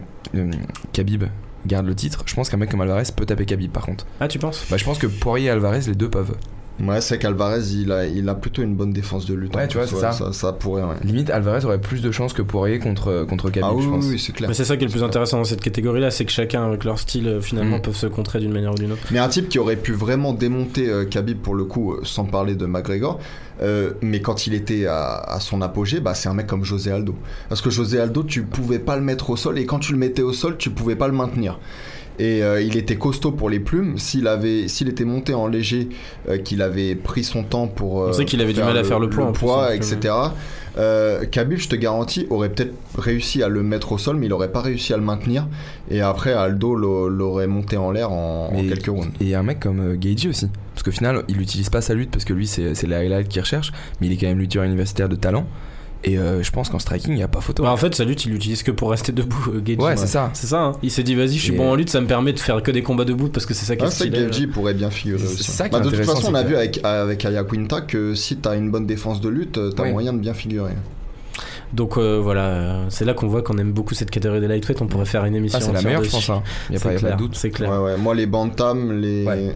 les légers et, les, euh, et même les welter. Moi, les ah, welter, ça commence à. Enfin, il- à un moment, il y avait ça, un petit, ça revient un petit peu. ouais. trou, euh, un passage à Mais vide. ouais, revient, hein. léger et, et, euh, et coq, c'est les meilleurs, je trouve. D'ailleurs, les bantams, on verra bientôt. La semaine prochaine, on vous Ouais. fera du coup le débrief de cette UFC Calgary. Désolé, ce sera le mardi aussi parce que je ne suis pas là le lundi, Euh, mais on publiera ça le plus du coup, pour les auditeurs. Non, non, euh, ça Ah, là, sortira ça mardi dans l'après-midi. Là, c'est pareil, celle-là sortira mardi dans l'après-midi. Euh, et on vous fera du coup une preview de l'UFC 227 qui s'annonce assez intéressant aussi Ah, avec euh, oui, le oui. rematch entre Cody et, et Dominique euh, et Dominique Rose et TJ il est chaud. Vous vouliez faire un point Coupe du Monde, messieurs Ouais, quand un même petit, un La cité pour finir tout ça? Alors, où est-ce qu'on était chacun là pour la, pour la, pour la Pour le finale prono, euh, Alors, bon, euh, faut, faut reconnaître à Robin qu'il n'a jamais douté pour la France. Euh, Ouais, enfin, tu sais, c'était. non, moi je dis ça même avant la compétition, mais c'était plus en mode supporter. C'était l'assurance un peu Voilà. feinte, ouais, voilà, du C'était, mais euh, de- la de- de- superstition de façon, c'est ce qu'il supporters. faut faire. hein. Tu, tu, tu as les pronos que tu veux l'année qui arrive à la Oui, Coupe du Monde. ça. Un mois avant la compétition, tu te mets dans un mode où genre personne peut te toucher. Et au final, ça paye parce que tu gagnes 4-2 contre la Croatie, tu violes tout le monde, t'as une défense Ouais. de ouf et tu, tu fais un petit doigt au belge. Tu Donc violes tout le monde, c'est dur quand même. Ouais, non, mais ça. avec une bonne défense. Les gars, Gagnons avec humilité, c'est ça le plus beau. non. Bah, gagnons Non, avec non. humilité, surtout que, bon, alors moi j'étais euh, euh, voilà, le plus heureux aussi qu'on ait gagné, mais malgré tout, il faut quand même reconnaître qu'on n'était pas la meilleure équipe euh, du, du mondial, quoi. Si, si. Et donc, Je, je, je Ouais, suis c'est- désolé. tout dépend ce que t'appelles meilleure Une, équipe. euh, une- un- on n'est pas obligé de bien jouer au football pour gagner. Voilà, c'est ça le. euh, en fait, ça sera l'éternel t'as vu, la, débat. t'as vu la première mi-temps contre, la, contre la Croatie ou pas Ah ouais, mais, Ouais, même la la- deuxième, et même la, La deuxième. Croatie, ils sont venus pour jouer, c'était leur seul match en élimination directe où ils sont venus pour jouer au foot. Et puis surtout, les Français ont fallait. complètement déjoué en finale. Oui, mais Il y a un moment où tu avec- sentais que les mecs étaient pas dedans. avec une attaque, ça tu C'est- gagnes c'est des pas matchs. tes 11 joueurs qui jouent mal. Non, non, déjà j'ai une explication C'est que- super importante, c'est que N'Golo était malade et qu'il était De- pas ouais, dedans du ça, tout, ouais. et, Et qu'on minimise vachement, enfin De moins en moins, mais l'importance Modric étaient on fire sur cette finale, alors que depuis les huitièmes, ils ont rien fait. Et là, ils ont décidé de jouer pendant une mi-temps. Mais toute ma vie, je vais répéter ça. Avec une attaque, tu gagnes des matchs. Avec une défense, tu gagnes des titres. C'est ça la différence. T'as- Quand t'as une belle vrai. défense, Mais c'est vrai dans les En vrai compétitions internationales en Ouais, fait. puis c'est une expression qui est dévoyée du football américain. ouais, même Et du, qui même dit la- l'attaque euh, marque les points et la défense gagne les matchs. Et tu vois, en D'ailleurs, NBA, vois, c'est pas- En NBA, ils commencent sur la saison régulière, ils ont 82 matchs, c'est le show. En playoff, ils commencent à défendre et c'est là que tu vois les monstres. Quand t'as une défense serrée, enfin, la Belgique, c'est bien beau d'avoir la possession, mais une possession stérile, ça Ah, jamais fait horrible. gagner. Non, Tous mais les trolls d'ailleurs sur les réseaux sociaux de la Belgique où tu vois le nombre de titres avec le bilan de palmarès ça y a marqué a eu la possession contre la France pour la Belgique. moi, moi, je, trouve- moi, je trouve qu'on n'a pas si mal joué que ça, et, et etc. Malgré tout, on a été dominé par les Belges. On a été dominé par les Belges, on a été dominé par les Croates, les Belges ont eux-mêmes été dominés par les, les Brésiliens et pas qu'un peu. Je peux pas me dire à la fin du mondial, mais je l'ai compris, on en parlait la dernière fois, c'est pas forcément la meilleure équipe qui gagne à la fin de la Coupe du Monde. Ce que je pensais pas euh, quand j'étais plus jeune Bah, peut-être. ah encore une fois, c'est sur, sur ce fameux débat. Qu'est-ce qu'on appelle la meilleure équipe? Pour moi, la meilleure équipe, c'est celle, Celle qui, qui se met dans les meilleures dispositions pour gagner. Là, après, tu peux dire quelle équipe jouait le mieux. Et là, c'est un autre débat. C'est-à-dire que oui, peut-être que les Belges étaient l'équipe qui jouait le mieux, qui créait le plus de jeux, qui osait le plus assumer leur style. ce c'est même pas, choses. les Brésiliens, le mieux, c'est genre le beau jeu. Parce que Ouais. jouer le mieux, le, le meilleur jeu, c'est celui qui gagne. C'est là où je veux mais en là, venir. là c'est encore un le- autre euh, le débat. beau jeu, le beau jeu fluide, intéressant. Je suis pas d'accord sur le fait que jouer le mieux, c'est l'équipe qui gagne. bah normalement Jouer le plus efficacement, c'est Oui, l'équipe voilà. qui gagne. efficace. C'est pas la même Voilà. chose. Jouer le mieux, c'est l'équipe qui sait le plus imposer son jeu et qui oblige les autres à jouer dans leur style. Bah dans ce cas-là, la, la Belgique, je suis pas forcément d'accord. C'est Enfin, Belgique ou Brésil pour moi de cette Ouais, Coupe du Monde. la Belgique, on les a vus aussi un petit peu arrêter de jouer contre le Brésil, un peu à la manière de la France. Ouais, parce qu'ils se sont tendus, parce que le Brésil était Mm. annoncé favori. Mais je suis désolé, tu regardes la première mi-temps Belgique-Brésil, le Belgique joue leur jeu et ça Ouais, déroule quoi. Ça Hazard, déroule. il fait peut-être le meilleur Et contre la France, euh, on a une défense incroyable contre la Mm. Belgique. Euh, on a un Lloris de feu euh, et on est on est tueur quoi. On on n'avait jamais été aussi tueur que dans Mm. cette Coupe Ouais, du Monde. En finale, t'as vu, on finit la première mi-temps, il y a une seule frappe cadrée de l'équipe de France 2-1. et on mène 2 c'est un truc de Euh, ouf. et on se fait marcher dessus parce qu'on est à la ramasse totale. Donc c'est une différence. Pour moi, l'équipe de France était la meilleure parce que celle qui arrivait le plus à se dire quoi, quoi, quel que soit notre niveau, en on fait, arrivera en, à en gagner. fait, Ouais, si tu veux, ma réflexion, c'est plus si t'enlèves quelques types, euh, par exemple à la Belgique, comment ça joue? Sans- Pour moi, sensiblement pareil, à moins que ce soit hasard. Si tu retires ne serait-ce qu'un seul joueur en équipe de France, Mbappé ou Kanté, et là, c'est un château de cartes qui s'écroule. Je pense que c'est vrai ça pour que la moi, j'ai Belgique du mal à hein. Je dire. pense que c'est vrai pour la T'enlèves majorité hasard à la Belgique, ce que cette Coupe du Monde. euh, Non, parce que les autres, je trouve, ils sont fiables. T'as qu'à voir tous ces mecs-là. qui, ils ont remplacé des, tu sais, des Fellaini, des Chadli, des bidules chouettes, ce que Ouais. tu veux. non, mais qui les mecs qui étaient n'est toujours. pas fiable C'est pas les pièces maîtresses. Fellaini et tout. Non, non, mais ce que, ce que je veux dire, c'est que si tu retires Mbappé à l'équipe de France, euh, ça va pas Bah, aussi offensivement, on était un peu limité parce que Dembélé, mm, pas dedans du tout. Non, euh, c'est vrai. le Mars, Dembélé- c'était la cata. euh, Dembélé, laissons-le un peu grandir, je pense. Oui, oui. Ça bah, viendra jamais à Mbappé, euh, hein, je, je suis d'accord. Laissons-le viendra faire pas un stage euh, Jean-Michel Larquet. euh. Tu sais que j'ai failli le faire quand j'étais gamin, j'en rêvais. Euh, bref, euh, non mais ouais, je trouve ça. Enfin, en tout cas, vous l'avez vu le docu TF1 Ouais, euh, je l'ai vu, sur ouais, les coulisses. Beaucoup moins bien que les yeux dans les bleus, hein, d'ailleurs. Euh, Mm. Moi, j'avais trop l'image des yeux dans les bleus. Mais en alors, fait, mais hein. alors, j'ai j'ai trouvé que c'était pas mal. déjà j'ai les trouvé que C'était intéressant quand même. hein, Ça manquait de rythme un peu, et on- c'est parce qu'on avait déjà les images via les réseaux sociaux des coulisses. Ouais, c'est Donc ils pouvaient pas se permettre de nous remettre les mêmes trucs qu'on avait déjà vu bah, pendant tout le mondial. Ouais, C'était sûr, hein, c'est toujours la limite de ça. Mais, Non, euh, j'ai trouvé, j'ai trouvé quand même que c'était pas mal produit. Il y avait une bonne musique électronique, mais pas neuneux, tu vois. Euh, je- bon, après, oui, moi je m'y connais pas tellement dans les trucs, dans les documentaires de foot. Tu l'as pas tout, vu les yeux dans les bleus? Si, je l'ai vu, je l'ai vu, mais. Parce que euh, pour le coup, je c'est trouve moins que c'est moins, ça fait moins véridique que les yeux dans les bleus. Tu vois Ouais, ce que mais je veux les dire yeux dans les bleus, c'était une autre époque Ouais, quand même. ouais, c'était ça. Très toute façon, amateur, sûr. vois, et- sûr. Et euh, non, par contre, un truc qui m'a fait marrer, moi j'ai rien contre Pogba ni rien, mais en regardant ce documentaire, Les après sur causeries. Facebook, j'avais des gens qui disaient Pogba, mon gars, et tout, des cœurs avec Pogba. non, mais tu sais que des causeries comme ça, je t'en fais en sortant là, euh, on, on boit un café, je te fais des causeries de ce. Enfin, même- Ouais, mais justement, est-ce que tu des- capable de les reproduire euh, pendant un- une mi-temps d'une demi-finale de Coupe du Monde? Je suis pas sûr. Milan, c'est des causeries de, c'est des causeries pour des, pour, euh, je vais même pas Ouais. dire pourquoi c'est, c'est des causeries d'imbéciles, tu vois, Ouais, pour- mais moi là où je suis pas d'accord du tout avec toi, c'est que ces moments-là, en fait, les causeries, qu'elles soient belles ou pas, ne servent à rien. Dans Mais- ces moments-là, le truc que t'as besoin, c'est d'un mec que- qui te dit on va là- gagner là, les ça gars. motive, voilà. ça te Mais motive, tu vois, hein moi je pense que Mais ça me motive pas parce que je suis pas dans le vestiaire à ce moment-là. Mais, Mais- sincèrement, moi je pense que là où t'as. Enfin, tu as raison, c'est que ces causeries-là, elles servent à rien à part si elles sont justement débiles. Et c'est pour ça que je trouve ça intéressant. Non, puis Moi aussi, Pogba, on je sait que c'est pas un beau parleur. ces on causeries-là, je m'en branle. hein. J'ai pas du tout mis Pogba sur un piédestal. Oui, moi mais non plus. C'est Il pas. y a des mecs qui c'est disaient capitaine minutes- et tout, capitaine du C'est vestiaire. pas 5 minutes Ouais, avant bah le ça match. par contre c'est vrai, c'est le seul que t'entends Oui. parler. C'est pas 5 minutes Ah oui, avant le match que tu vas dire. Ah, Il y a un moment, si t'as personne Mais si tu veux, Milan, ça, ça peut pas être un, un- un- un capitaine à partir du moment où quand toi tu t'exprimes, les autres autour, ou en tout cas les plus malins des, de ceux qui t'entourent, lèvent les yeux au ciel. C'est-à-dire que t'es pas le capitaine du vestiaire, t'es le mais capitaine des mecs euh, qui De toute font façon, ces causeries-là, on euh, est d'accord sur le fait qu'elles ne servent à rien. Et ça sert à rien de faire une vraie causerie tactique en disant il y a nos familles qui sont là et tout. Le seul truc qui marche, c'est remonter tes gars à bloc comme des chiens en disant de la merde et des trucs bêtes. Et du coup, taper sur la table en disant aujourd'hui, je m'en bats les couilles, on perd pas. C'est beaucoup plus efficace qu'un discours qui va Mais tu crois que ça a remonté Lloris, ça? Ça l'a remonté, il s'est dit ah oui, non, c'est sûr. que- Non, non, non, non, non. mais il y a des mecs Mais il y qui a en des ont mecs- besoin, tu te rends pas compte. Franchement, mais moi, je, te, je pense je que te le dis parce que c'est je tout bête. Tu vois, à mon petit de ouf. niveau de foot de merde euh, à 7 loisirs, et ben euh, un match où tu te fais bouger comme Ouais. des merdes, si t'as pas un gars à la mi-temps qui vient juste, juste te dire vas-y les gars, on baisse pas les bras, euh, et ben, et ben en fait c'est tout con, mais tu te dis ouais vas-y c'est vrai qu'on perd, mais euh, arrêtons d'être des chiens et assumons-nous et De on ouf. se dit au pire on perd en Et jouant. ça tu vois. sert beaucoup plus qu'un Et- mec qui te dit si tu joues un peu plus sur Ouais, ta gauche. c'est gênant les mecs qui essaient justement d'être trop épiques dans leur causerie. Là tu vois que Pogba il fait ce qu'il sait faire en fait. Il sait qu'il parle pas bien, mais il dit vas-y on gueule un coup, on pose nos couilles sur la table. et C'est très cliché. Je suis d'accord, ça m'a pas fait vibrer ces causeries. dit, ouais. Ça Ah non, non. ça m'a pas fait vibrer ces causeries, mais par contre, euh, moi ça m'a impressionné sur euh, le, le- le- le- à quel point le mec accepte d'endosser ce rôle alors qu'il est pas forcément fait pour ça. C'est-à-dire qu'il se dit, euh, il y a un moment où il faut oser gueuler dans un vestiaire si on en a besoin avant un match, se motiver, ce genre de choses. Ça parlera peut-être pas à tout le monde, mais c'est sa vie quoi. Si tous les mecs étaient avaient le charisme d'un Lloris par exemple, qui est beaucoup plus intelligent qu'un gars comme Pogba, je pense, en tout cas beaucoup plus à l'aise pour parler, mais qui, qui préfère être dans sa bulle, euh, bah, t'as des mecs qui en ont besoin de ça en fait, mais même des petits jeunes, des Non, mais ce que je veux dire, c'est que tu, tu peux tout à fait être. Tu sais, pour, pour transcender quelqu'un, pour motiver quelqu'un, en fait, il faut toucher la corde sensible en lui. Là, il n'y a aucune corde sensible qui a, qui a été touchée. Il n'y a rien qui a Si, été. je suis désolé, le, le moment où il dit Blaise, il a pas joué son dernier match comme ça, euh, il est suspendu, les gars, on, on va, on va au match suivant, ne serait-ce que pour que le mec prenne pas sa retraite comme ça. Tu vois que même Moi, je vous encourage à re- revoir cette scène en regardant tout autour, des, tout autour donc, dans, dans le vestiaire ceux qui lèvent le- les yeux au ciel quand ils parlent. Et vous comprendrez que ça ne les motive absolument Mais pas. qu'ils t'as déjà vu une causerie où les mecs sont tous en train de passer. boire les paroles du mec? Ça n'arrive jamais. Non, non. Ils sont chacun dans leur manière de gérer leur avant-match. t'as qu'à écouter des coachs de football américain, tu vas être surpris. Oui, mais après, c'est toujours à l'américaine euh, à survendre le truc en faisant genre que ça les touche directement. Comme quand ils prient ensemble en cercle à la Mm. mi-temps d'un match parce que ça va leur non, mais certains, chose. t'as- certains, t'as raison, c'est un peu, encore une fois, il y a, il y a un peu cliché, il y a un peu les, les poncifs, mais certains autres arrivent justement très bien à, à toucher cette corde sensible chez les, chez les joueurs.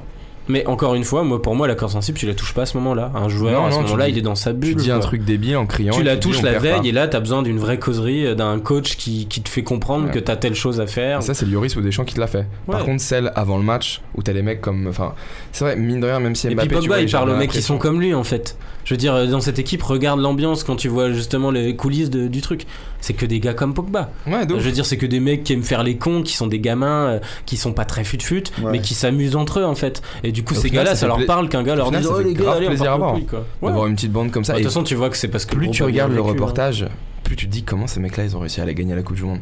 Ils ont 23 ans de moyenne d'âge. Mais justement Ils l'ont gagné parce que ils ils sont sûrs d'eux et qu'en même temps ils s'en Mmh. foutent en fait exactement c'est ça, ça. qui est paradoxal Ils sont pas 26 ans la moyenne d'âge? Ouais, c'est 25, je crois. 25? un truc comme ça en France, 25 ans et demi. Je crois que les plus jeunes c'était les Anglais qui étaient à 24 ans et demi. euh, Ouais.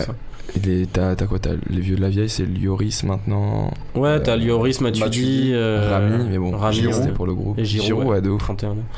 Enfin bref, bon en tout cas ouais, mais, mais oui, je, je t'accorde que il faudra pas qu'il anime des stages de coaching en entreprise Pogba quand il aura fini sa carrière. Mais, hein, euh, alors ça les gars, du coup vous avez pas répondu où est-ce que vous étiez pendant la pendant la finale en fait? Et après cube. Euh, Moi, moi j'étais au j'étais cube. ah au cube j'étais au Frog, je crois. Je- je- ouais, j'étais au Frog. C'était c'était assez sympa parce que c'était dès le premier but, enfin sympa. C'était genre tout le monde avait commandé sa pinte, c'est parti. J'étais trempé de bière dès le Ouais, premier but. c'était pareil. Ouais, moi Mais euh, j'ai eu un tout petit souci, c'est juste que les gens chantaient avant le match, on est champion. Ouais, Du coup c'est j'ai insulté, mais genre comme jamais. Mais en même temps, tu vas au Frog, mec, c'est très. Ouais, bah- L'avantage du cube, c'est que nous, on avait ramené tous nos potes avec euh, deux trois collègues, euh, parce qu'on a l'habitude d'aller euh, d'aller au cube avec deux trois collègues de la boîte. Hein. Je dis pas collègues euh, en parlant de mes potes. Euh, et, euh, et du coup, on était un groupe à nous. En fait, on se connaissait Ouais. quasiment tous. Ouais. Et on était une trentaine juste euh, au cube. euh, enfin, on avait la salle pour Mais nous. nous on s'est Je peux fait te œuvre dire que parce c'était qu'on l'enfer. le gars il parle du cube comme si c'était une institution Ouais, ouais, je suis désolé, c'est le bar un peu d'habitude, la rédac. euh, On voulait aller à, la fan zone en fait nous et on s'est fait on s'est fait niquer parce qu'apparemment ils fermaient les ouvertures. Enfin, on, s'est dit que ça allait être une galère on était peut-être une bonne quinzaine. Et du coup on, a, on nous a parlé d'un bar, ça faisait l'ouverture, il y avait personne devant. Du coup on s'est dit on investit les locaux, on ne bouge plus. Et ouais, c'est juste les on est champions qui m'ont cassé les couilles, mais sinon après, euh, moi j'étais sous pression. Bah, nous, on est allé à Le pied jusqu'au champ. jamais je l'ai regardé. hein. Ouais, moi aussi. D'ailleurs, c'est ça qui était intéressant, c'est que tout le monde était au champ, Ouais. mais personne ne s'est croisé. Bah, c'est normal. Hein. Ouais, non, mais c'est Si, moi j'ai un, de mes, marrant, un de tu mes meilleurs potes avec Ah, qui j'étais qui a croisé un pote à lui du théâtre, mon gars.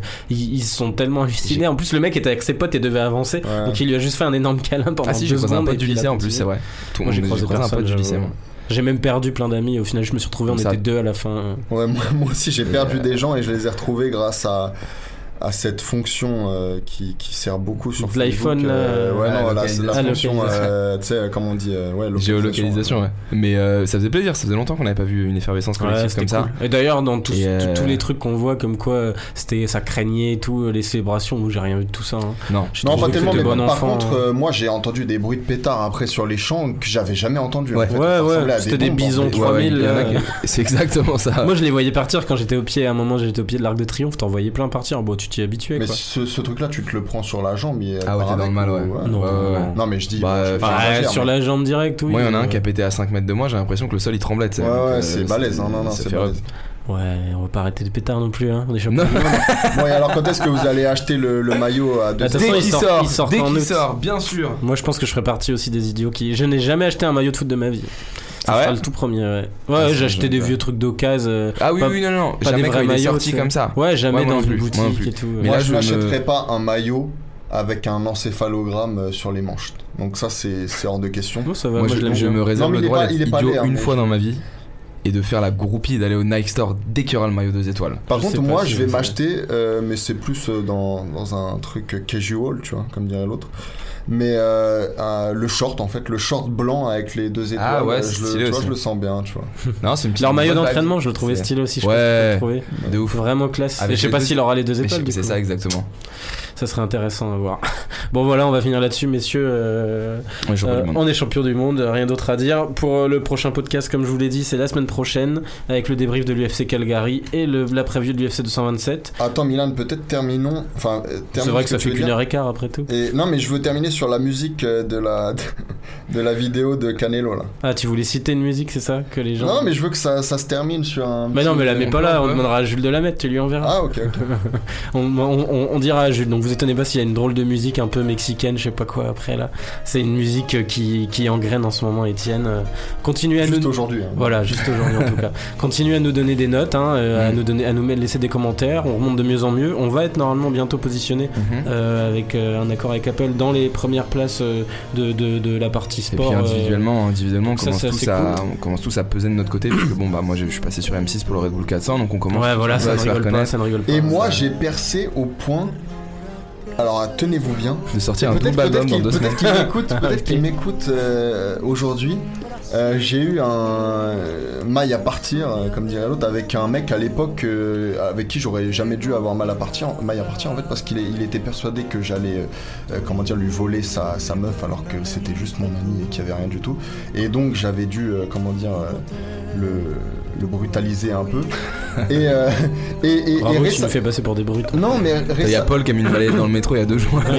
Mais récemment, mais récemment justement, il est allé lui dire à elle et elle me l'a dit après qu'il avait, il m'avait entendu en fait dans ce podcast, alors que j'aurais jamais imaginé qu'un qu'un mec comme ça euh, écoute euh, ça.